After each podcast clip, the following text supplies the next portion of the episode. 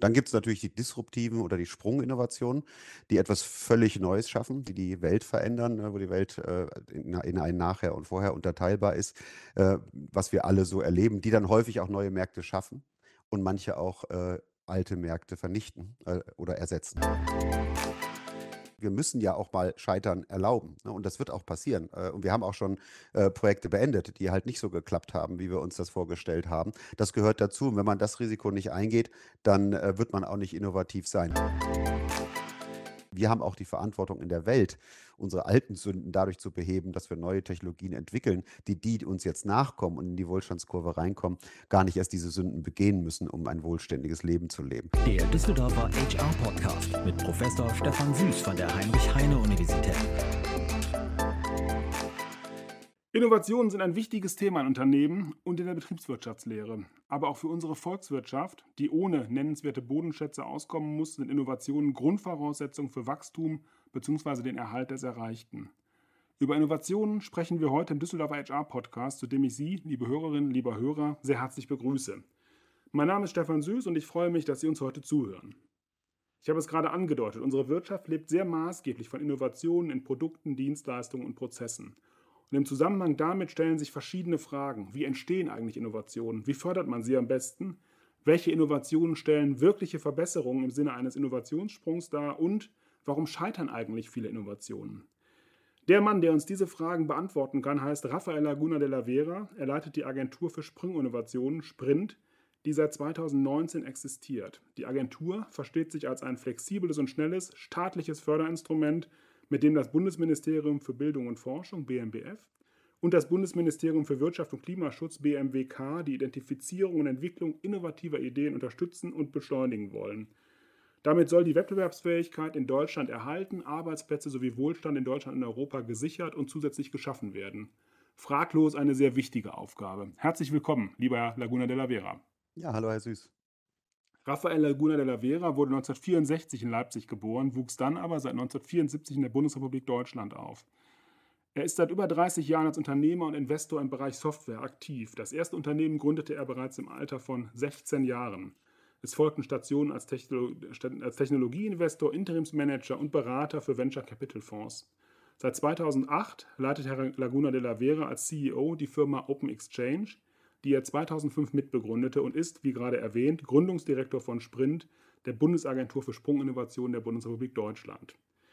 Lieber Herr Laguna de la Vera, ich würde zu Beginn des Podcasts ganz gerne wissen, was ist eigentlich eine Innovation? Wie definieren Sie den Begriff? Also erstmal, wenn man nur Innovation sagt, meint man inkrementelle Verbesserungen von etwas, was schon da ist. Ne? Und wenn man das oft genug macht, äh, äh, kommt man damit auch sehr weit. Wir in Deutschland leben davon, von der inkrementellen Verbesserung von Technologien, die wir oftmals vor 150, 120 Jahren entwickelt haben. Und bis hierhin geht es uns ja auch gut. Dann gibt es natürlich die disruptiven oder die Sprunginnovationen, die etwas völlig Neues schaffen, die die Welt verändern, ne? wo die Welt äh, in, in ein Nachher und Vorher unterteilbar ist, was wir alle so erleben, die dann häufig auch neue Märkte schaffen und manche auch äh, alte Märkte vernichten äh, oder ersetzen. Mhm. Sie haben die Sprunginnovation gerade schon angesprochen, weil Sie eben auch die Agentur für Sprunginnovation leiten. Ähm, wie definieren Sie genau eine Sprunginnovation und haben Sie vielleicht für unsere Hörerinnen und Hörer auch Beispiele, was eine solche Sprunginnovation in der Vergangenheit war? Ja, gerne. Also wie gesagt, man äh, hat es im eigenen Erleben. Man kann sich die Zeit äh, vorher eigentlich fast nicht mehr vorstellen. Sicherlich ist das, was dann mit den, ich, ich unterscheide da immer ein bisschen mit den Internet angebundenen Mobiltelefonen passiert ist. Handys hatten wir schon vorher, aber die konnten nur telefonieren und SMS schreiben. Heute kann man sich das Leben nicht mehr ohne vorstellen. Das Auto, das Fahrrad, äh, Penicillin, äh, ähm, das Wasserklosett, um ein ganz praktisches Beispiel zu bringen. Ähm, das, das möchte man sich nicht anders vorstellen. Äh, das sind alles Sprunginnovationen gewesen, mhm. die unser Leben verändert haben und die es neu gemacht haben. Und, äh, entlang, man kann daran dann, und da reden wir ja gleich noch drüber, auch ganz gut feststellen, was macht denn so einer eigentlich aus und was könnte Sprunginnovationspotenzial haben, kann man daraus ganz gut ableiten. Also es ist im Grunde genommen so, dass eine Sprunginnovation irgendetwas in meinem Leben ändert äh, und es ist danach nicht mehr wie davor. Also weil ich sozusagen das Handy in der Hand habe, damit Reisen buchen kann, Dinge kaufen kann, bezahlen kann und so weiter oder ein Auto auf einmal habe äh, vor vielen Jahren, mit dem ich von A nach B fahren kann und muss kein Pferd mehr bemühen.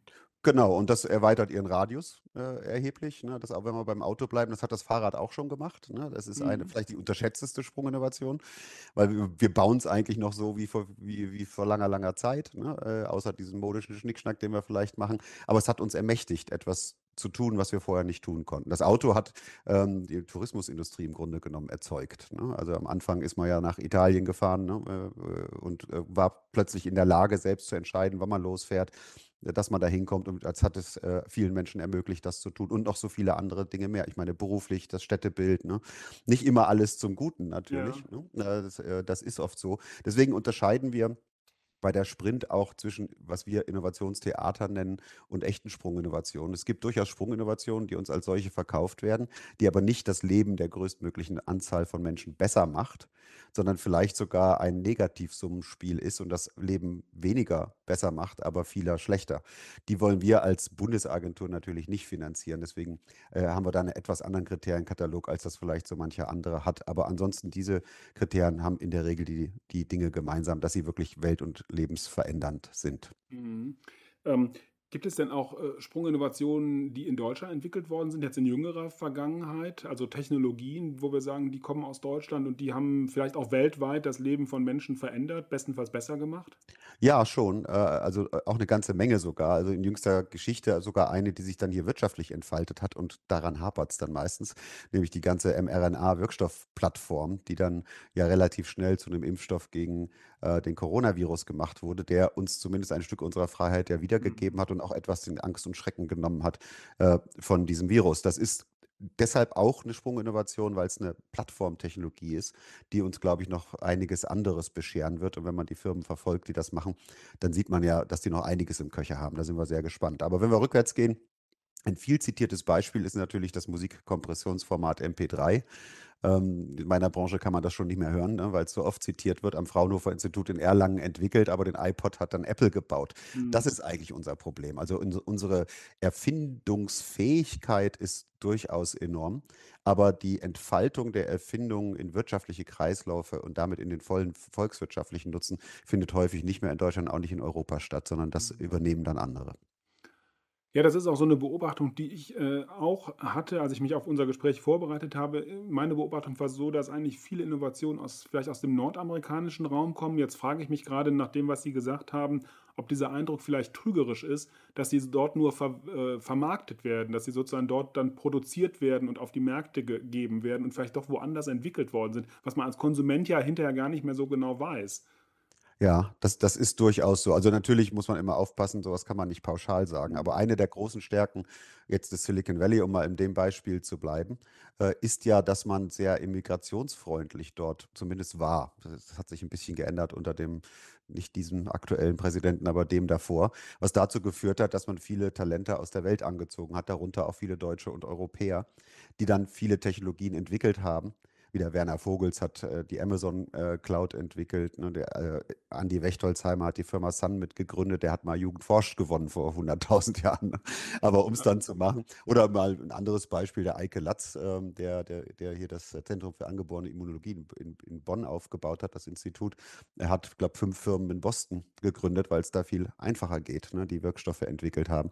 Ähm, da, also da haben wir schon einen großen Beitrag, aber wie gesagt, dann die Umsetzung und das auf die Straße bringen und ja, das ganze Marketing, was der ganze Hyperbowl, wie wir das immer sagen, äh, der findet dann da statt und äh, halt sehr häufig erfolgreich. Warum ist das denn so? Ist das Innovationsklima dort besser, angenehmer, offener? Oder es ist ja offensichtlich nicht so, dass die Menschen dort schlauer sind, insbesondere wenn dort äh, eben auch viele, die nicht aus Nordamerika stammen, Innovationen ähm, äh, vermarkten. Also wie, wie kann ich mir das vorstellen? Warum ist das im Silicon Valley so viel einfacher als in äh, Köln, Bonn, Leipzig oder, oder Hamburg?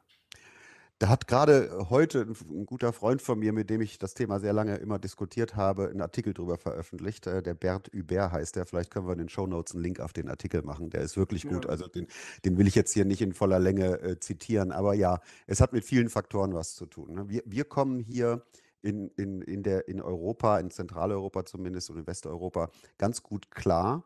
Äh, ohne große Risiken eingehen zu müssen. Das heißt, wir können uns einen Corporate Job nehmen Ne, wir werden auch dazu motiviert. Wir werden motiviert, Scheine zu machen. Ne? Also jetzt erstmal alle Scheine einsammeln, Uni, Studium, am besten noch Mhm. Doktor. So, und dann in den Konzern bist du ja sicher und dann die Rente und tschüss. Ne? So, das ist so ein bisschen der Lebenslauf, weil es geht. Und weil man sozial abgesichert ist und weil man in die Rente gehen kann. In den USA geht das nicht. Ne, wenn man fertig ist mit Studieren, hat man erstmal einen riesen Sack von Schulden. Ne, die Corporate-Jobs sind schlechter bezahlt als die Technologie-Jobs. Bei uns ist das anders. Die Corporate-Jobs, Management-Jobs sind besser bezahlt als die Technologie-Jobs. Genau andersrum. Das heißt, wenn man wirklich sicherstellen will, dass man ein interessantes, aber auch ein wohlständiges Leben lebt, hat man in den USA fast gar keine andere Chance, als in ein Startup zu gehen, ne, wenn man diese Karriere macht. Das heißt, man wird da, man wird da hingedrückt. Zweitens findet man natürlich auch deshalb ein besseres Investitionsökosystem vor. Man ist bereiter, Risiken einzugehen. Das liegt in der Natur der Sache, ne, äh, weil die Kultur da einfach eine andere ist. Man kommt so besser ans Geld ran, weswegen viele Deutsche dann, wenn sie es machen, und viele Europäer halt rübergehen, weil sie ihr Projekt einfach besser entwickeln können. Man ist staatlich auch besser aufgestellt. Man hat die Innovationspolitik Ende der 50er Jahre unter dem Sputnik-Schock, als es um den Kampf Mhm. äh, der Vormachtstellung im Weltraum ging, ja Agenturen wie die NASA und die ARPA geschaffen, die Advanced Research Projects Agency, die heißt jetzt DARPA, da ist jetzt noch ein Defense davor gekommen, die ganz neue ich sag mal, Entrepreneurial State, würde man das heute nach Mazzucato nennen, ne, äh, Instrumente entwickelt haben, um Märkte zu entfachen. Und so ist auch das Silicon Valley entstanden. Das wird häufig übersehen. Da war sehr, sehr viel staatlicher Eingriff drin. Und auch eine SpaceX von unserem Turbokapitalisten Elon Musk würde nicht existieren, wenn es eine NASA nicht gäbe. Die vergeben Mhm. Milliardenaufträge für Produkte, die es nicht gibt. Ja, und daraus ist dann der private Finanzierungssektor entstanden, die größten, mit Abstand größten Börsen, ne, um dann äh, einen sogenannten Exit für, ohne dass man die Firma verkaufen muss, zu schaffen. Und deswegen sind äh, seit, der, äh, seit den 50er Jahren halt viele dieser neuen Industrien in den USA entstanden. Ja, und dann gibt es die mehr zentralisierte Version in China, die aber auch durchaus große Risiken eingeht und sehr viel Geld auf solche Innovationssprünge setzt, setzt, setzt aber auch gleichzeitig Strategien entwickelt, wo man dann eigentlich hin will. Also das ist schon toll gemacht und beides machen wir hier nicht. Und beides gehört auch nicht unbedingt zu dem Lebensplan der jungen Menschen, weil sie es halt von den älteren Menschen, den Eltern und auch von der Umgebung so gar nicht beigebracht und motiviert bekommen. Im Gegenteil, man wird da eher gebremst. Also sind es ja zum einen offensichtlich äh, kulturbedingte Unterschiede, auch so aus der Historie gewachsen, äh, wie man sich sein berufliches Leben vorstellt, wie man sich es auch einrichtet, äh, was eben dazu führt, wie Sie es auch ausgeführt haben, dass ich in Nordamerika sehr viel mehr ins Risiko gehen muss, sehr viel mehr einfach gezwungen bin, das aber damit ja auch normaler ist. Vielleicht empfinde ich es gar nicht als Risiko, während Ja. ich in Deutschland ja, wenn ich in ein Startup äh, investiere oder in ein Startup gehe, schon diesen Risikogedanken oft im, im Hinterkopf habe. Äh, Es ist sogar, es ist ja. sogar, Entschuldigung, wenn ich da kurz Ja, klar. reinspringe, es ist sogar umgekehrt. Also wir empfinden das als Risiko, in ein Startup zu gehen, weil ich dann meine Corporate-Karriere oder vielleicht sogar meine Uni-Ausbildung, ne, also ich meine Steve Jobs, Bill Gates, die haben alle ihren, ihre Uni abgebrochen. Ich meine, die kamen Mhm. aus, das war dann Stanford und Harvard, dann weiß man, aus welchem Hause die kamen, ne, da war genug Geld da. Aber das haben die halt einfach gemacht. Bei uns wirst du für verrückt erklärt. Ich habe es auch gemacht. Ne? Ich habe mein Informatikstudium an der Uni Dortmund nach drei Wochen abgebrochen, um Ja. ins Unternehmen zu gehen. Aber was, ne, was meinen Sie wohl, was, was da meine Umgebung zugesagt hat? In Amerika, wenn man fertig studiert hat, hat man 300.000 Dollar Schulden. Mhm. Und das, das ist ja ein Riesenthema, äh, die übrigens auch bei einer privaten Insolvenz nicht verfallen. Das sind also klebrige Schulden, die werden sie nie los. Ne? So, das heißt, man muss schon mal überhaupt diesen Sockel hinkriegen, um wieder schuldenfrei zu werden. So, und dann kann man darüber nachdenken, ob man sich ein Haus kauft und so. Ne? Das haben wir nicht. Wir haben einfach ein besseres Sozial- und Bildungssystem, was das angeht, ähm, zumindest auf der finanziellen Seite. Das heißt, es ist eigentlich ein hohes Risiko, das nicht zu machen, es nicht zu versuchen. Genau, in den USA ist es ein hohes Risiko, das nicht zu versuchen, weil ich dann sozusagen von den Schulden, die mir meine Ausbildung äh, äh, gebracht hat, nicht so schnell runterkomme.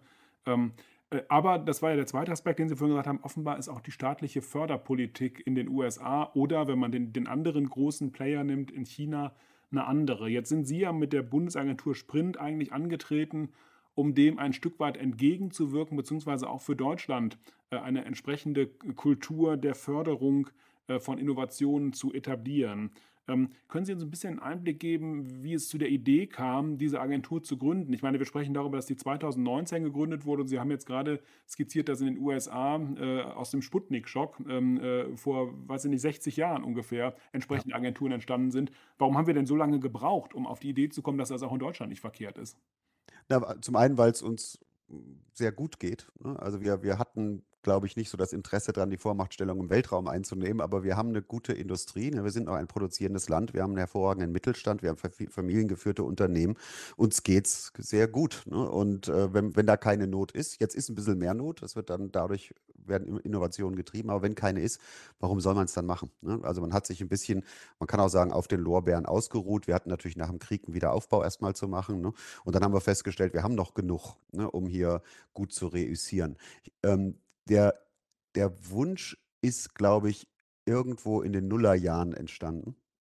Äh, äh, zumindest wurde mir die Geschichte erzählt, dass der, der Mann von Angela Merkel ihr mal, als sie noch nicht Bundeskanzlerin war, die DARPA gezeigt hat und was die macht. Und sie hatte damals wohl schon den Gedanken, dass man sowas in Deutschland auch bräuchte. Aber dann hat man ihr erklärt, das ginge so gar nicht. Ne? Also man, man, die deutsche Verwaltung lässt sowas nicht zu. Ne? Und wir haben auch noch ganz andere Baustellen und so weiter und so weiter. Das ist ja auch nicht so ganz falsch. Das habe ich ja jetzt selber gelernt. Aber es geht eben doch.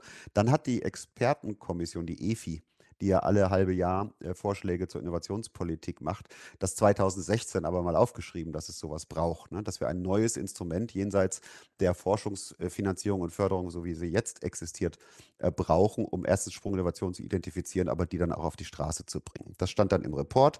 Das hat die Kanzlerin dann daran erinnert, dass sie das ja schon mal gut fand hat es dann 2017 auch in den Koalitionsvertrag verhandelt und per Kabinettsbeschluss verabschiedet, dass man das macht. So, dann hat man erstmal zwei Jahre intern gebrütet, wie man sowas aufhängen könnte ähm, und dann eine äh, eine Gründungskommission einberufen und äh, da bin ich irgendwie reingeraten und mit dem Job rausgegangen, rausgegangen 2019 und dann haben wir 2019 die GmbH gegründet die Sprint GmbH, ne, die, die, die Mittel aus den Haushalten des äh, Bildungsministeriums und des Wirtschafts- und Klimaministeriums bekommt und dann erstmal das Instrument entwickeln müssen, weil so ganz einfach ist es wirklich nicht. Also da hatte man damals mhm. schon recht. Aber sind dann jetzt seit Mitte letzten Jahres wirklich in der Lage, großes Geld auszugeben und in, da reden wir gleich noch drüber, in Wettbewerbe und in Projekte zu investieren. Mhm. Das ist ja spannend, wenn, wenn sie, äh, also wenn die Geschichte stimmt, dass der Mann von Frau Merkel noch vor ihrer Kanzlerschaft, also vor 2005, gesagt hat, guck mal, da ist was, das brauchen wir auch. Und dass es im Prinzip dann erst zum Ende der doch ja relativ langen Kanzlerschaft von Frau Merkel äh, zu diesem Instrument kam, zeigt vielleicht auch, äh, dass es eben im staatlichen Kontext sehr schwierig ist, sowas zu etablieren. Da würde ich gleich nochmal drauf zurückkommen, würde aber gerne ähm, äh, an einer Stelle nochmal nachfragen, äh, und zwar ganz konkret mit Blick auf Ihre Person. Jetzt habe ich ja an, anfangs gesagt, äh, Sie sind erfolgreicher Unternehmer an vielen Stellen. Sie haben selber gesagt, Sie haben das Studium abgebrochen, Sie haben Unternehmen gegründet, sind ins Unternehmen gegangen. Ähm, warum zieht es einen denn dann in den Staatsdienst? Ist das nicht ein völliger Kulturbruch, Kulturschock auch für Sie persönlich? Ja, aber ein bisschen mit Absicht. Okay. Also ich, dann, dann ich, sagen Sie uns, warum Sie diese Absicht verfolgt ah, haben. Ah ja, mir wird, mir wird irgendwie schnell langweilig. Ne? Und wenn man, wenn man einem nicht langweilig sein soll, dann muss man sich einfach aus seiner Comfortzone rausbewegen. Da muss man halt mal mhm. was ganz anderes machen. Ne? Und Angeln und Tennis spielen war es halt nicht. Nee, also in, im Ernst, ich habe ähm, das Glück gehabt, mal, äh, wann war das, 1998? Ich hatte vor drei Jahre vorher meine Firma an Amerikaner verkauft. Die hatten Großes mit mir vor im Konzern. Und aber mir fehlte der Polish und deswegen haben die mich nach Harvard in so eine Executive Education geschickt. Uh, the General Manager Program für ein paar Monate. So, da habe ich mal ein bisschen die amerikanische Bildungskultur kennengelernt. Also Sie müssen wissen, meine Erinnerung war von 1986 Uni Dortmund Informatik. Ne? Mhm. Ne? So, nichts gegen die Uni Dortmund, eine super gute Uni, aber 86 Informatik war schwierig. Ne? Und mhm. äh, da war auch nicht, das war nicht gerade Leading Edge, äh, weil man das gerade erst aufbaute, diesen Fachbereich überhaupt. Ne? So, dann kommst du nach Harvard und stellst fest, das ist ja eine Business School, ne, äh, dass diese, diese Case, Cases, die da vorgetragen werden, so unglaublich lebendig waren, bis ich dann rausfand, dass die Profs, die da vorne standen, in der Regel so in, mit 55 plus plus angefangen haben, Profs zu werden, aber vorher in der Wirtschaft unterwegs waren. Also eine unheimlich hohe Durchlässigkeit. Dann habe ich mir mal angeschaut, wie das in, den, in der Regierung läuft in Amerika und dass dort häufig auch Leute, die aus dem ganz, also die meistens aus der Wirtschaft oder Wissenschaft kommen, plötzlich auf die Government-Seite wechseln, meistens auch schon im fortgeschrittenen Alter. Das ist so dieses Giving Back-Ding, mhm. dass man sagt, mhm. Mensch, ich habe so ein Glück in meinem Leben gehabt, ich will jetzt zurückgeben. Und ehrlich gesagt, das war auch meine Motivation. Ich war, als ich da in die Gründungskommission ging, in dem Jahr wurde ich 55, habe gesagt, das ist so das Alter, ne, musst du dir mal überlegen Ich hatte die Open Exchange mitgegründet, war zwölf Jahre ihr CEO. Da schatz auch nicht, nichts, wenn mal ein neuer da rankommt. Ne? Und so, also war ich irgendwie ready für die Sache. Und die Herausforderung war riesig. Wenn ich gewusst hätte, wie riesig, also bei Gründung ist ja eine gewisse Naivität immer gut. Das, ich weiß nicht, was ich da gemacht hätte, aber wahrscheinlich wäre die Menschheit schon ausgestorben, wenn wir alles vorher wüssten. Dann würden wir auch keine Kinder kriegen. Ne? Deswegen war das schon ein Abenteuer, aber eben getrieben von dem Interesse, dass wir das hier gut machen mit der Sprint. Ja, spannend. Und auch dieser Gedanke, dass man sagt, ich habe jetzt äh, 30 Jahre lang erfolgreich gearbeitet und jetzt gebe ich sozusagen dem System, äh, was mir das auch ermöglicht hat, was zurück äh, in der vielleicht dann letzten beruflichen Phase, ähm, das ist ja durchaus nachvollziehbar. Und ja, wahrscheinlich auch angesichts des großen Erfahrungsschatzes, den Sie gesammelt haben, ähm, äh, sehr gut und sehr, sehr hilfreich. Ähm, wie muss man sich denn die Arbeit in der Agentur vorstellen? Also fallen da jeden Tag irgendwelche Innovationen vom Himmel? Wie fördern Sie die? Wie identifizieren Sie die? Ich stelle mir das unglaublich schwierig vor, weil Sie ja sowohl Innovationen äh, aus dem ingenieurwissenschaftlichen Bereich, aus der Medizin, äh, aus den Naturwissenschaften, vielleicht auch aus den Geisteswissenschaften irgendwie identifizieren und ja auch bewerten müssen. Wer bekommt am Ende das Geld? Wer bekommt es nicht? Ähm, das können Sie nicht alles alleine machen. Wie machen Sie das? Wo holen Sie sich diese Expertise eigentlich her? Ja, die Sprint selber ist circa 50 Köpfe jetzt. Ne? Also so, das ist so auch ungefähr unsere Flughöhe. Ich glaube, viel, viel mehr werden, es werden vielleicht mal 60, aber so viel mehr haben wir eigentlich gar nicht vor. Hängt natürlich ein bisschen vom Volumen ab, was wir abdecken sollen. Äh, da äh, das gliedert sich so, dass wir jetzt circa zehn, glaube ich, sogenannte Innovation ManagerInnen haben. Das sind in der Regel auch schon sehr erfahrene Leute, auch häufig Leute, die so ein bisschen wie ich, so Giving Back-mäßig mhm. zurückkommen, aber auch noch getrieben sind von dem Feuer ihres Fachgebiets. Äh, wir haben einen äh, Menschen, der sich um die Wettbewerbe kümmert. Da sage ich auch gleich nochmal was zu, was, wie sich das unterscheidet, Projektfinanzierung und Wettbewerbe. Äh, und dann ein Team, was sich um die Partner kümmert und so weiter. Und unterstützt werden diese Senioren Menschen von den AnalystInnen und Projektmanagern, die zum einen äh, die äh, Inno-Manager bei der Analyse von eingehenden Projekten unterstützen, als auch den Challenge Manager bei der Analyse, was für Wettbewerbsthemen richtig sind. Ja, und äh, ganz richtig, darum gruppiert haben wir mittlerweile so um die 300 Expertinnen und Experten, die wir jetzt so eingesammelt haben über unsere Arbeit, die natürlich Koryphäen auf ihren Fachgebieten sind, die die Agentur für Sprunginnovation gerne unterstützen, ne, weil auch die, das sind häufig Leute, die sagen, Mensch, ne, ihr, ich finde toll, was ihr macht ne, und ich möchte hier mein Wissen einbringen und die wir halt einbinden können, wann immer wir Sachen äh, von de deren Fachgebiet haben. Da holen wir häufig auch Gutachten ein, manchmal ist es auch nur eine E-Mail hin und her, ne, um mal zu fragen, ist, da, ist das was oder nicht. So, und dieses Team äh, macht im Wesentlichen drei Sachen. Wir, wir rufen Wettbewerbe aus, das ist so ein bisschen top-down, geben ein Thema vor, um mal das Themengebiet auszuleuchten. Äh, das nennt sich Sprint Challenge. Die erste war, äh, wir suchen einen breitbandigen antiviralen Wirkstoffen, Penicillin gegen Viren. Ne? Natürlich getrieben durch Corona. Wenn man sowas hätte, dann wäre eine Pandemie, die gäbe es einfach nicht mehr, ne? weil man die Infektionen sofort äh, angreifen könnte. Da wird ein Call gemacht, der geht zwei Monate raus. Da wird gesagt, es ist uns egal, welche Technologie ihr verwendet, wir wollen Breitband äh, antiviralen Wirkstoff haben. Dann kriegen die Leute sechs bis acht Wochen Zeit, ihre Einreichungen zu machen. In dem Fall haben wir 47 bekommen.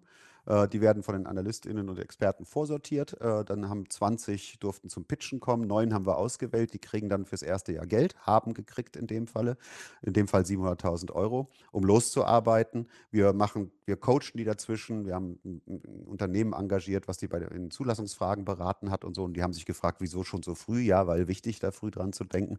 Ja, und äh, wir machen äh, Challenge Days, wo die sich treffen und austauschen, auch ungewöhnlich für einen Wettbewerb, dass man ja, sich genau, austauscht. Ja. Aber äh, man hat halt festgestellt, dadurch, dass sie zwar dasselbe Ziel haben, aber unterschiedliche Technologien, ist ein Austausch wahnsinnig interessant. Wir mischen dann solche Experten aus unserem Netzwerk bei. Der Ingmar Hör war da, der CureVac-Gründer, der Eike Latz, der, der Immunologe und noch so ein paar andere, die da richtig richtig gut äh, unterstützen konnten. Und nach einem Jahr kamen die wieder, mussten ihre Ergebnisse vorstellen. Äh, die Jury hat daraus sechs Teams ausgewählt von den neunen, die es gab. Äh, zwei Teams haben fusioniert, was wir auch sehr gut finden. Zwei sind leider rausgeflogen, obwohl sie auch sehr gut waren, aber die anderen waren halt besser. Und die haben jetzt fürs zweite Jahr bis zu anderthalb Millionen bekommen und weiter geht's. Und das machen wir dann in einem Jahr wieder. Von denen haben wir vier gestartet: äh, antivirale Wirkstoffe, äh, Carbon Capture and Utilization. Also nicht nur CO2 aus der Luft holen, ist ja schön, sondern aus dem Kohlenstoff wertvolle, langanhaltende Produkte zu machen, damit wir es wieder, nicht wieder zurückblasen. Äh, Long-Term Energy Storage, ne, klar, die Brücke bei den Erneuerbaren und New Computing Architectures, weil wir mit der jetzigen von Neumann Architektur äh, Moore's Law ist vorbei, ne, das wissen wir. Ne? Wie, wie geht es da weiter und vor allen Dingen, wie werden wir energieeffizienter, ne, weil die Dinger verbrauchen so viel Strom. Mhm. Äh, auch keine gute Idee. Das ist das Top-Down-Instrument, mit dem wir bestimmte Segmente ausleuchten und somit eine Pipeline von Teams erzeugen, die wir vielleicht dann später in der zweiten Art unserer Arbeit, nämlich der Projektfinanzierung, weitermachen können. Das geht so, dass jeder jederzeit auf unsere Webseite gehen kann. Da ist ein Knopf Projekt einreichen, da ist eine Seite Fragen, die wir stellen. Das ist der sogenannte Hallmeier-Katechismus angelehnt an einen, äh, einen Fragebogen, den der, den der ehemalige DARPA-Direktor Heilmeier entwickelt hat, ähm, den wir sehr gut finden, um nochmal den Leuten beim Reflektieren zu helfen, ob was Sprunginnovation ist. Ja, und dann schickt man seinen Pitch-Deck, würde im VC sagen, mit der Mail mit. Dann wird das von den Analysten anhand eines Kriterienkatalogs, den wir haben, das sind so 90 Kriterien in sieben Kategorien, schon mal vorsortiert. Und dann schaut mindestens ein Inno-Manager und ich drauf. Und dann entscheiden wir, ob die durchs erste Gate kommen. Wenn, ne, wenn nicht, dann, dann lehnen wir ab. Äh, Wenn es weitergeht, geht es ins große Gremium. Da passiert natürlich sehr viel zwischendurch. Da können Gutachten eingeholt werden. Ähm, und dort wird dann entschieden, ob wir weitermachen wollen. Wenn nicht, wird abgelehnt. Wenn wir weitermachen wollen, gibt es häufig einen Validierungsauftrag. Da geben wir schon 100, 200.000 Euro raus und stellen Fragen und fangen auch schon ein bisschen mit dem aktiven Inkubieren an, bringen vielleicht andere Teams und ExpertInnen damit rein um den Teams die Möglichkeit zu geben, weiterzuentwickeln, aber den Vorschlag vollständig zu machen. So, wenn das fertig ist, das dauert halt so lange, wie es dauert, ne? so lange wie die Teams brauchen, drei, sechs, neun Monate in der Regel, ähm, kommt es wieder zurück in unser Board, unser internes Board und da entscheiden wir, ob wir jetzt in die Großfinanzierung gehen wollen oder nicht. Und wenn wir das wollen, gehen wir mit dem Vorschlag in unseren Aufsichtsrat, der sehr gut besetzt ist. Der Peter Leibinger von Trumpf ist äh, der Vorsitzende. Äh, aus der Wirtschaft haben wir noch die Susanne Klatten, aus der Wissenschaft den Dietmar Hauf und die Gitta Wolf aus Wuppertal ne, äh, mit drin. Und dann auf Seiten der Ministerien zwei Staatssekretäre äh, und MDBs, die äh, das machen. Der Peter Leibinger ist der Vorsitzende. Die schauen dann, ob wir gemäß unserer Kriterien strukturell sauber gearbeitet haben. Die sagen uns nicht, nein, das Thema ist blöd. Ne? Wir sind da sehr frei, die Themen rauszusuchen. Und wenn wir das gut gemacht haben, das war bisher immer der Fall, dann können wir loslegen. Und dann geben wir irgendwo zwischen 20 und 80 Millionen in so ein Projekt. Also dann geht es richtig zur Sache. Von denen haben wir bis jetzt, wir haben ca. 40 Validierungsaufträge gemacht, etwas mehr mittlerweile. Wir haben sechs Großfinanzierungen, äh, die laufen. Wir haben gerade drei weitere beschlossen und wie gesagt vier Challenges durchgeführt. Insgesamt haben wir über 1000 Projekte gesehen und haben jetzt so in der Größenordnung, wenn wir alles zusammenzählen, um die 60 Teams, die gerade von uns finanziert werden. Mhm. Aber das heißt, wenn ich da nochmal nachfragen darf, die grundsätzlichen Ideen, also diese, diese Oberthemen, zum Beispiel dieser breitflächige antivirale äh, Wirkstoff, ähm, die kommen von Ihnen oder ist es da irgendwie Frau Merkel früher oder Herr Scholz, die sagen, da müsst ihr mal, äh, da müsst ihr mal Innovationen schaffen? Also auch, auch die dürfen das. Wir reden mit allen. Also auch Ideen zu Challenges darf uns jeder reingeben. Mhm. Und natürlich kommen da auch aus, aus, aus dem politischen und öffentlichen Bereich Ideen und auch gute.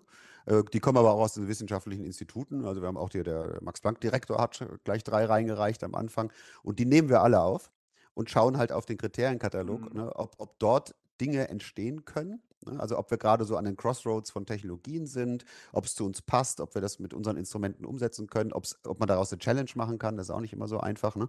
Und äh, das wird dann wieder in unserem internen Board besprochen. Ne? Und dort sortieren wir die aus und entscheiden dann und legen es auch unserem Aufsichtsrat vor, welche Challenges wir machen wollen. Jetzt haben Sie gerade den Prozess beschrieben, wie er bei Ihnen intern abläuft. Und das äh, ist ja schon ein, wie ich jetzt so rausgehört habe, relativ geordneter Prozess, wo man sich sehr viele Gedanken dazu gemacht hat, wer zu welchem Zeitpunkt ähm, da sozusagen grünes Licht gibt oder die Ampel auf gelb oder rot stellt und so weiter. Also eigentlich ein sehr ähm, äh, auch von, von äh, ja, Bürokratie in gewisser Weise geprägter Prozess. Jetzt ist es ja so, dass ich, wenn ich an Innovationen denke, nicht zwangsläufig an staatliche Förderung denke, weil die hat ja oft den, ähm, äh, den Eindruck, nicht so agil, nicht so flexibel zu sein. Von Startups, die Sie auch vorhin zitiert haben, äh, oder innovativen Unternehmen, Apple, Microsoft etc., da erwartet man eigentlich das Gegenteil. Wie bringt man das zusammen? Also die staatliche Struktur, die natürlich gegeben sein muss, weil es ja auch Steuergelder letzten Endes sind, mit denen sie finanzieren. Also das ist ja sozusagen alles von anderen Leuten hart verdientes Steuergeld sozusagen auf der einen Seite und der Anspruch, flexibel und agil zu sein, dass man eben mit dem äh, Wirkstoff, den man da entwickelt, nicht der zehnte weltweit ist, sondern bestenfalls der erste. Das ist, wie, wie bringen die, diese beiden Sphären zusammen?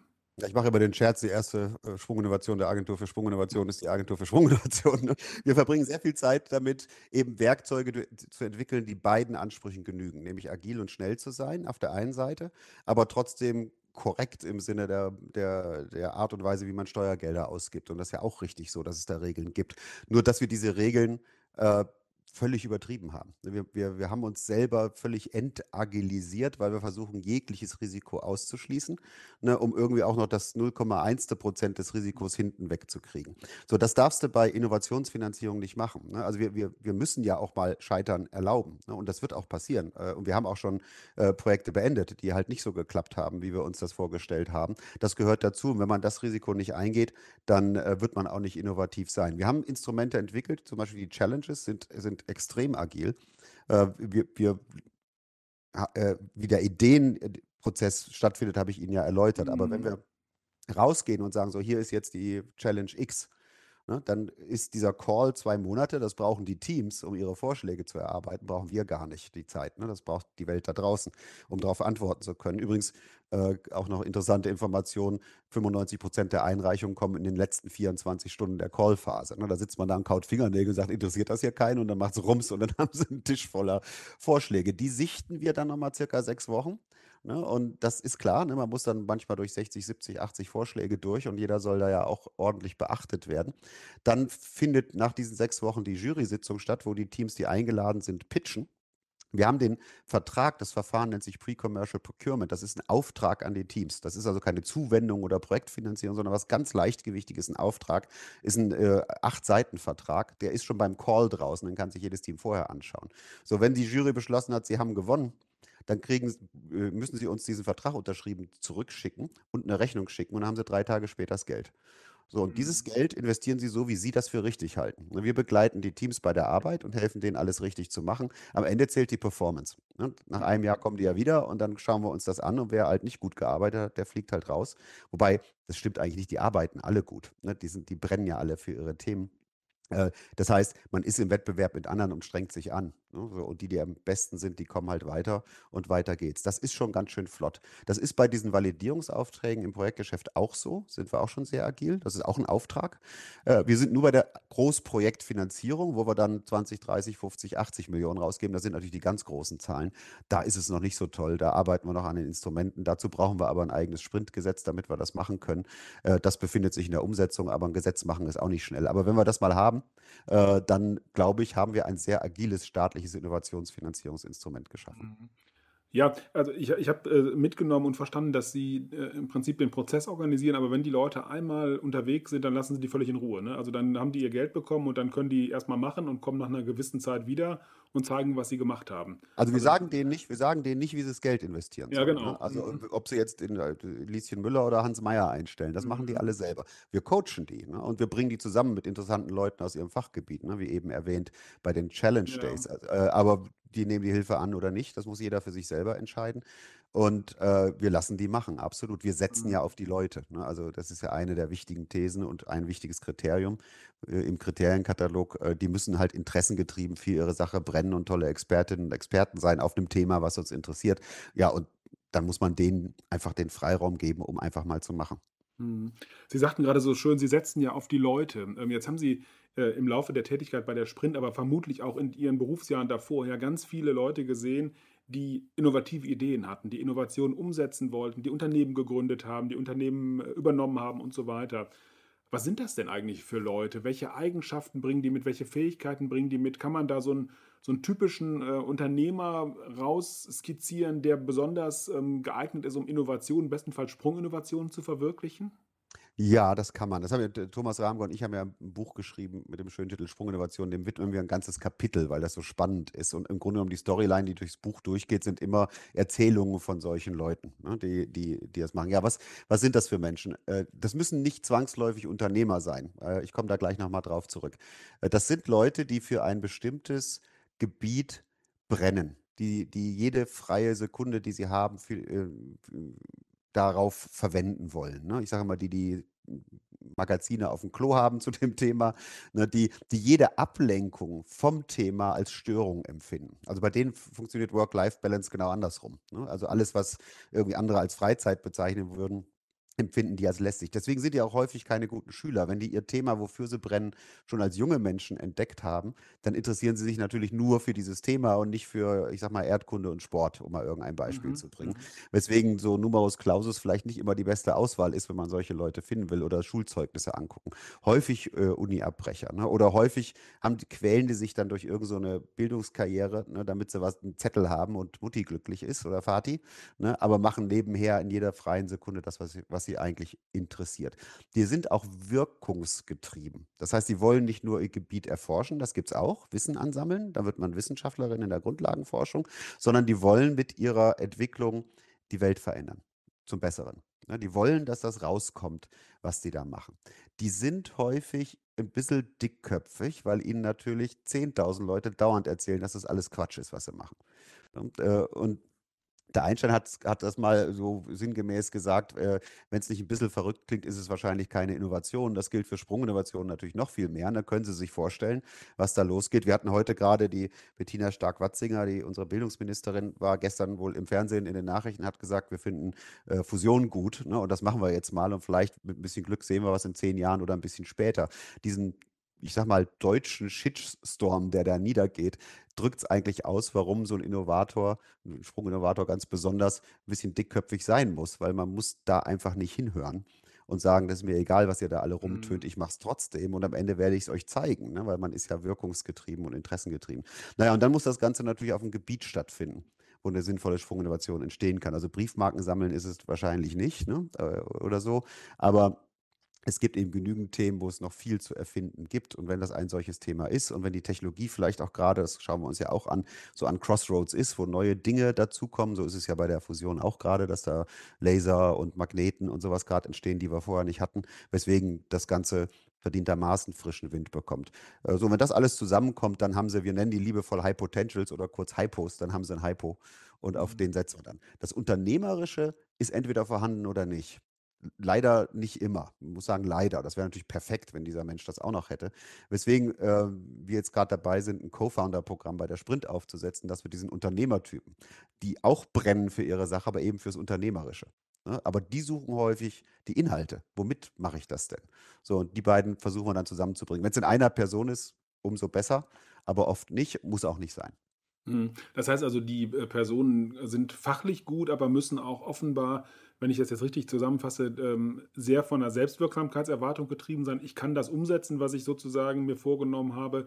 Äh, Sie haben so schön gesagt, die müssen dafür brennen, im Prinzip Tag und Nacht sozusagen für diese Idee, alles andere vielleicht ein bisschen beiseite lassen äh, und sind auch davon letzten Endes wahnsinnig überzeugt, dass sie das schaffen werden Ja. ähm, und müssen gar nicht diejenigen sein, die das am Ende des Tages auch gut vermarkten können, sondern da gibt es vielleicht andere, bei denen dann zwar nicht die Innovation das ist, was sie so gut können, aber vielleicht die Vermarktung dessen. Genau. Und die zusammenzubringen, ist dann auch noch eine weitere Aufgabe von Ihnen oder eine weitere Idee. Ja. Ja, wir müssen das ja, wir müssen, wie, unser Ziel ist es ja, Sprunginnovationen hier in Deutschland und Europa auf die Straße zu bringen. Ne? Mhm. Also wir hören da nicht auf, wenn die gute Idee da ist, ne?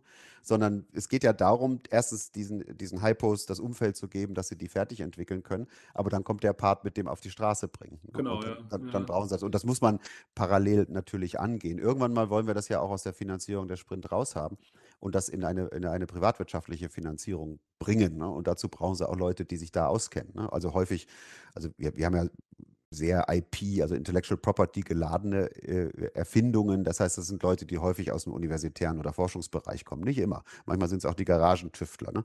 Die hatten aber in der Regel wenig Kontakt mit der freien Wirtschaft. Ne? Also eine typische Wissenschaftskarriere hält sie davon ja ihr ganzes Leben fern sozusagen, ne? wenn man nicht gerade äh, BWLer oder so ist. Ne? Mhm. Ähm, und deswegen wäre das ein bisschen zu viel verlangt, das auch noch zu erwarten. Ja, ja, ja. Ja, genau. Ich meine, das ist ja das auch, woran äh, oft Innovationen aus Universitäten heraus dann scheitern. Die Innovation ist ja oft da, eine tolle Erfindung, eine tolle naturwissenschaftliche äh, Innovation, aber das dann sozusagen auf die Straße zu bringen, ist in aller Regel ja den Personen nicht unbedingt in die Wiege gelegt, weil sie eben andere ähm, Qualifikationen mit sich bringen und das nie gelernt haben. Vielleicht auch gar nicht unbedingt in diese Richtung denken. Ähm, ich würde gerne einmal das andere Ende der Fahnenstange noch äh, beleuchten. Ähm, äh, Sie haben ja auch Leute gesehen, die hatten tolle Ideen und sind gescheitert äh, als Innovatoren oder Innovatorin. Ähm, was, hat, was haben die dann vielleicht falsch gemacht oder was haben die vermissen lassen von den Dingen, die wir gerade ähm, äh, äh, skizziert haben? Oder haben die vielleicht einfach nur Pech gehabt? Also warum scheitern Innovatoren, wenn sie das doch sich intensiv vorgenommen haben und haben vielleicht auch eine tolle Idee? Was sind da so die Gründe? Ja, also die Antwort ist ja auf alles, was Sie vermutet haben. Man kann auf, man kann auf eine unendliche Anzahl von äh, Arten scheitern. Das ist leider so. Das ist eine offene Menge. Ne? Wir haben auch noch nicht alle entdeckt. Ne? Äh, es ist sicherlich, wenn ich mal aus eigener Erfahrung berichte, so, dass die, die, die Hypos, die aus der technischen Ecke kommen, das Unternehmerische unterschätzen oder falsch einschätzen, auch ihre eigenen Fähigkeiten falsch einschätzen, sich aufgrund der etwas angelernten Dick Köpfigkeit, die ich ja eben noch als sinnvoll erklärt habe, dann auch manchmal sich nicht beraten lassen, beratungsresistent sind ne? und dann in die falsche Ecke laufen, äh, sich die falschen Partner an Bord holen, sich die falsche Finanzierung holen, ne? die, die ihnen nicht den, den, die Zeit gibt, die sowas braucht. Man über, also solche brennenden Hypos haben in der Regel die Eigenschaft, die Zeit, die es braucht, zu unterschätzen. Mhm. Ja, es ist, weil sie das Potenzial der Innovation sehen können, und jede disruptive Innovation, das können Sie schon beim Clayton Christensen nachlesen, bleibt ganz lange unter Wasser und ist gar nicht sichtbar. Ne, und den Zeitraum kriegen sie kaum finanziert, weil sie es keinem vernünftig erklären können, mhm. was sie da machen. Und wenn sie es dann sehen, wenn der Durchbruch gekommen ist, ist es für die, die disruptiert werden, ja zu spät. So, jetzt lebt natürlich äh, so ein Hypo immer in dieser Fantasie des Durchbruchs hinten. Ne, und sieht den zeitlich wesentlich weiter vorne und trifft deshalb äh, falsche Entscheidungen, wie er das Ganze aufbauen soll. Glück und Pech ne, ist ein Riesenthema. Ne? Also die, die, mhm. äh, ich, ich höre immer diese Stories, da, da, wird irgendwie der Entrepreneur XY verherrlicht, ne, hat mit 17 die Firma gegründet, mit 22 für eine halbe Milliarde verkauft. Mensch, der muss was drauf haben. Die Antwort ist, wir sehen ja die große Menge der Gescheiterten gar nicht. Genau, ja, ne? genau. Das ist so, das ist so wie, als würde man sagen, Mensch, der hat die sechs richtigen Kreuze im Lotto gemacht, der hat es echt drauf. Ne? Also ich will nicht sagen, das ist nur Glück und manch, aber aus Glück wird erst dann eine, eine, wirklich nachhaltige Leistung, wenn man das ein paar Mal geschafft hat. Und selbst dann hatte man immer noch Glück. Ne, mhm. man gehört immer noch zur, zur Menge derer, die Glück haben. Man muss Glück natürlich eine Chance geben, zuschlagen zu können. Aber man kann auch einfach Pech haben, ne? zur falschen Zeit, äh, irgendwas Gesundheitliches, es geht einem das Geld aus, ne? whatever. Ähm, der Blitz schlägt ein ja. und, äh, und dann bist du auch weg. Mhm. Ja, ja, das, genau. Also, was Sie vorhin gesagt haben, äh, äh, ist total nachvollziehbar. Man sieht viele Gescheiterte ja nicht eben, weil sie sich dann sozusagen aus dem Feld zurückziehen. Und deswegen ist es, glaube ich, so schwierig zu sagen, woran, woran sind die eigentlich gescheitert. Aber die Erklärung, die Sie gegeben haben, bis hin zu dem, dass man einfach Pech hat, falsche Idee zum falschen Zeitpunkt am falschen Ort äh, oder weiß ich nicht, ein Jahr bevor die Sprint gegründet wurde, dann ist mir das Geld ausgegangen. Mhm. Das ist natürlich auch eine plausible Erklärung und das wissen wir ja auch bei, bei Start-up-Gründungen ist es genauso, die jetzt nicht auf Sprunginnovationen zielen, aber auch bei Start-up-Gründungen sehen wir ja in aller Regel nur die, die erfolgreich waren, die überlebt haben und die, die dann irgendwie aus dem Markt verschwunden sind, die sehen wir dann nicht mehr und die kriegen wir auch für die Forschung ja nicht mehr zurück. Deswegen ist ja auch genau. die Forschung verzerrt an der Stelle. Genau, das ist Survival Bias. Ja, genau, das, ne? richtig. So. Ja. Mhm. Und das ist ein Riesenproblem und da, da muss man mhm. sehr, sehr kritisch sein. Ne? Also man muss diese, diese gerade in der wissenschaftlichen Forschung äh, sehr genau darauf schauen, was das Datenset eigentlich ist. Ne? Also wenn man genau aufpasst und das lang genug begleitet und es gibt auch Datenbanken, kann man auch die Gescheiterten sehen. Das nächste Problem ist dann aber, dass die gescheiterten Menschen nicht so wahnsinnig gerne darüber ja, reden. Genau. Ja, ja, die sind halt, ja, genau. Und das ist vielleicht auch so ein bisschen äh, der Punkt, dass man das dann als Scheitern äh, verkauft äh, oder tituliert, besser gesagt und eigentlich müsste man ja sagen, da hat es ja trotzdem jemand versucht und er hat vielleicht auch äh, gute Erkenntnisse geschafft. Er ist halt dann nur nicht weitergegangen. Scheitern ja. ist natürlich sehr negativ belegt an der Stelle. Ja, ja aber es ist halt, es ist halt, ähm, genau, also wir, wir, wir hier bei uns auf jeden Fall. Das ist in anderen Kulturen auch wieder anders. Ne? Dass es äh, zum guten Ton gehört, schon mal mindestens drei Startups genau, in den genau, Sand ja. gesetzt zu haben, sozusagen. Weil da der Geist dahinter steckt, Mensch, der probiert's der bleibt dran und irgendwann wird das auch schaffen mhm. oder sie. Ne? So, wir hier, der war ja so bekloppt, hat sein Studium abgebrochen und siehst, der Haha ist dann vor die Wand gefahren, Edge, Edge. Ne? So, das ist schon, das ist schon ein anderer Spirit und niemand kann sich davon freimachen, dass jetzt die Außenwahrnehmung, das, was man als Feedback von außen bekommt, einem nun völlig egal ist. Wie gesagt, diese Dickköpfigkeit des Hypos ist da hilfreich, sowas auch noch aushalten zu können. Mhm. Ja, ich würde gerne ähm, schon zum Abschluss kommen, Herr Laguna de la Vera, und ähm, so ein bisschen in die Zukunft blicken. Äh, jetzt ist Deutschland, oder wenn wir es auch auf den europäischen Raum beziehen, dann sozusagen etwas größer, aber irgendwo stehen wir ja zwischen den USA und äh, der immer größeren Volkswirtschaft in China. Ähm, und äh, ich stelle mir ein bisschen die Frage, wie wird sich das denn entwickeln, auch bezogen auf Innovationen. Deutschland, einst das Land der Dichter und Denker ähm, äh, und auch der Erfinder. Wir haben einige Erfindungen ja gehört, die aus, aus Deutschland stammen. Ähm, werden wir da wieder in die Spitzengruppe innovativer Nationen gelangen können, auch durch Ihre Arbeit? Sie haben es ja auch mehrfach gesagt, wir haben eigentlich ja ein doch sehr breites, auch glaube ich gutes Bildungssystem. Ähm, was fehlt uns, um da vielleicht da oben mitspielen zu können? Oder tun wir das vielleicht sogar? Spielen wir da oben mit und nehmen das nicht so richtig wahr? Also wo ist da so, wie ist da so Ihre Einschätzung? Wie wird sich das entwickeln? Also ich glaube, Ideen gibt es genug und auch schon Beispiele wie jetzt eine Sprint. Ich meine, auch unser Bildungssystem muss ins 21. Jahrhundert gebeamt werden und das wäre eine tolle Metasprung-Innovation. Nicht so sehr in den Unis, ne, das, sondern davor, in den Schulen. Äh, gibt es unseres Erachtens auch noch wahnsinnig viel zu tun. Der politische Wille wird da, also der gesellschaftliche und politische Wille wird dafür ausschlaggebend sein. Erkennt man die Notwendigkeit, dass wir die nächste Welle äh, die nächste Gründerzeit sozusagen, ne, so wie sie vor 150 Jahren war, wieder äh, ausrufen müssen, dass wir das, unsere wissenschaftliche Exzellenz auch in, in wirtschaftliche Exzellenz umsetzen. Ich bin da zutiefst von überzeugt. Wir können mit dem, auch schon mit den Umwelt- und Energiefragen nicht anders umgehen. Wir müssen uns daraus innovieren. Ich bin auch davon überzeugt, dass wir die Probleme, auch die die, die Technologie produziert hat, nur mit besserer Technologie lösen können. Mhm.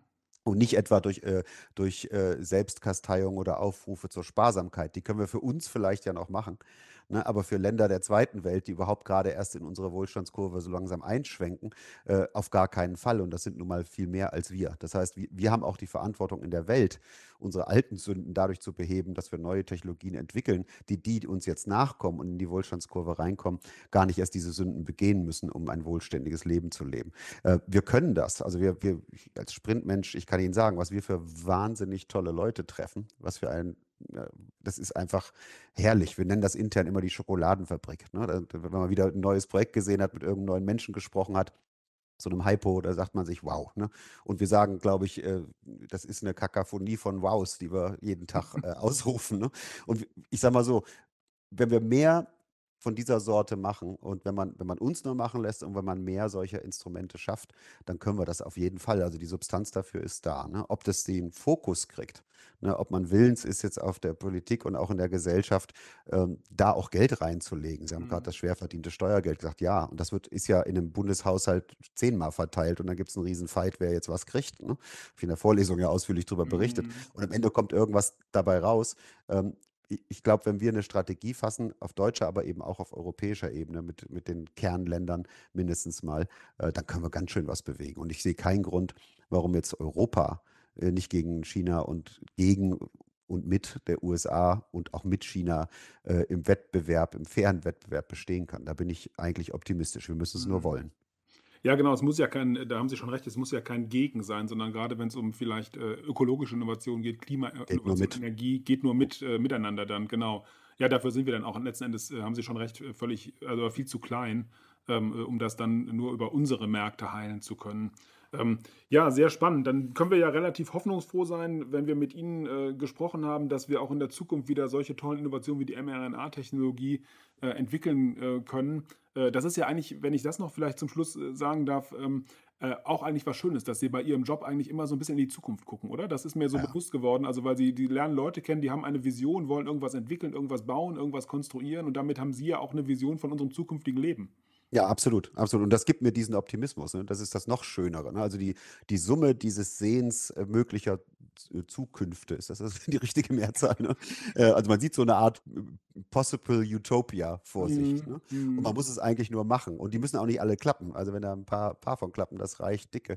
Macht mich, macht mich, ich bin eigentlich ein optimistischer Mensch macht mich noch viel optimistischer. Und das gehört auch ein bisschen zu unserer Aufgabe, diesen Optimismus zu, äh, zu verbreiten, denn es gibt genügend Anlass zu Optimismus. Das ist eigentlich ein sehr, sehr schönes Schlusswort, äh, Herr Laguna de la Vera, äh, dass es genügend Anlass zu Optimismus gibt. Und dieses Schlusswort ist ja, das haben Sie, liebe Hörerinnen und liebe Hörer, äh, gehört, nicht unbegründet oder nicht nur Ausdruck einer Emotion, sondern es kommt daher, dass eben die Sprint sich mit solchen Innovationen beschäftigt tagtäglich, die diesen Grund zum Optimismus eigentlich bringen. Äh, und das finde ich eigentlich, ja, wie, wie, gesagt, eine sehr schöne Botschaft, die rübergekommen ist. Vielen Dank, äh, dass Sie uns nicht nur diese Botschaft gebracht haben, sondern uns vor allem erklärt haben, was die Sprint ist, was die Sprint macht und welche Innovationen äh, und Innovationsprozesse Sie tagtäglich begleiten dürfen. Ja, sehr gerne. Vielen Dank, dass ich da sein durfte. Ja, liebe Hörerinnen, lieber Hörer, hören Sie gerne rein, auch bei anderen Themen, die wir im Düsseldorfer HR-Podcast mit Bezug zu Arbeit, zu Personalmanagement, zu Verhalten in Organisationen besprechen. Wie Sie wissen, gibt es immer neue Themen Mitte des Monats auf unserer Seite www.orgaperso.hhu.de oder bei iTunes oder bei Spotify. Dort finden Sie auch die Shownotes zum heutigen Podcast. Äh, Herr Laguna de la Vera hat ja schon einige Publikationen und Bücher angesprochen, die wir dort verlinken werden, wenn Sie da weiter gerne schauen möchten, was dort geschrieben ist. Wenn Sie Anregungen haben, Themen vorschlagen wollen, Gesprächspartner vorschlagen wollen, dann schreiben Sie mir gerne an hr-podcast.hhu.de. Ganz herzlichen Dank, dass Sie zugehört haben. Bis zum nächsten Mal. Das war der Düsseldorfer HR Podcast mit Professor Stefan Süß von der Heinrich-Heine-Universität.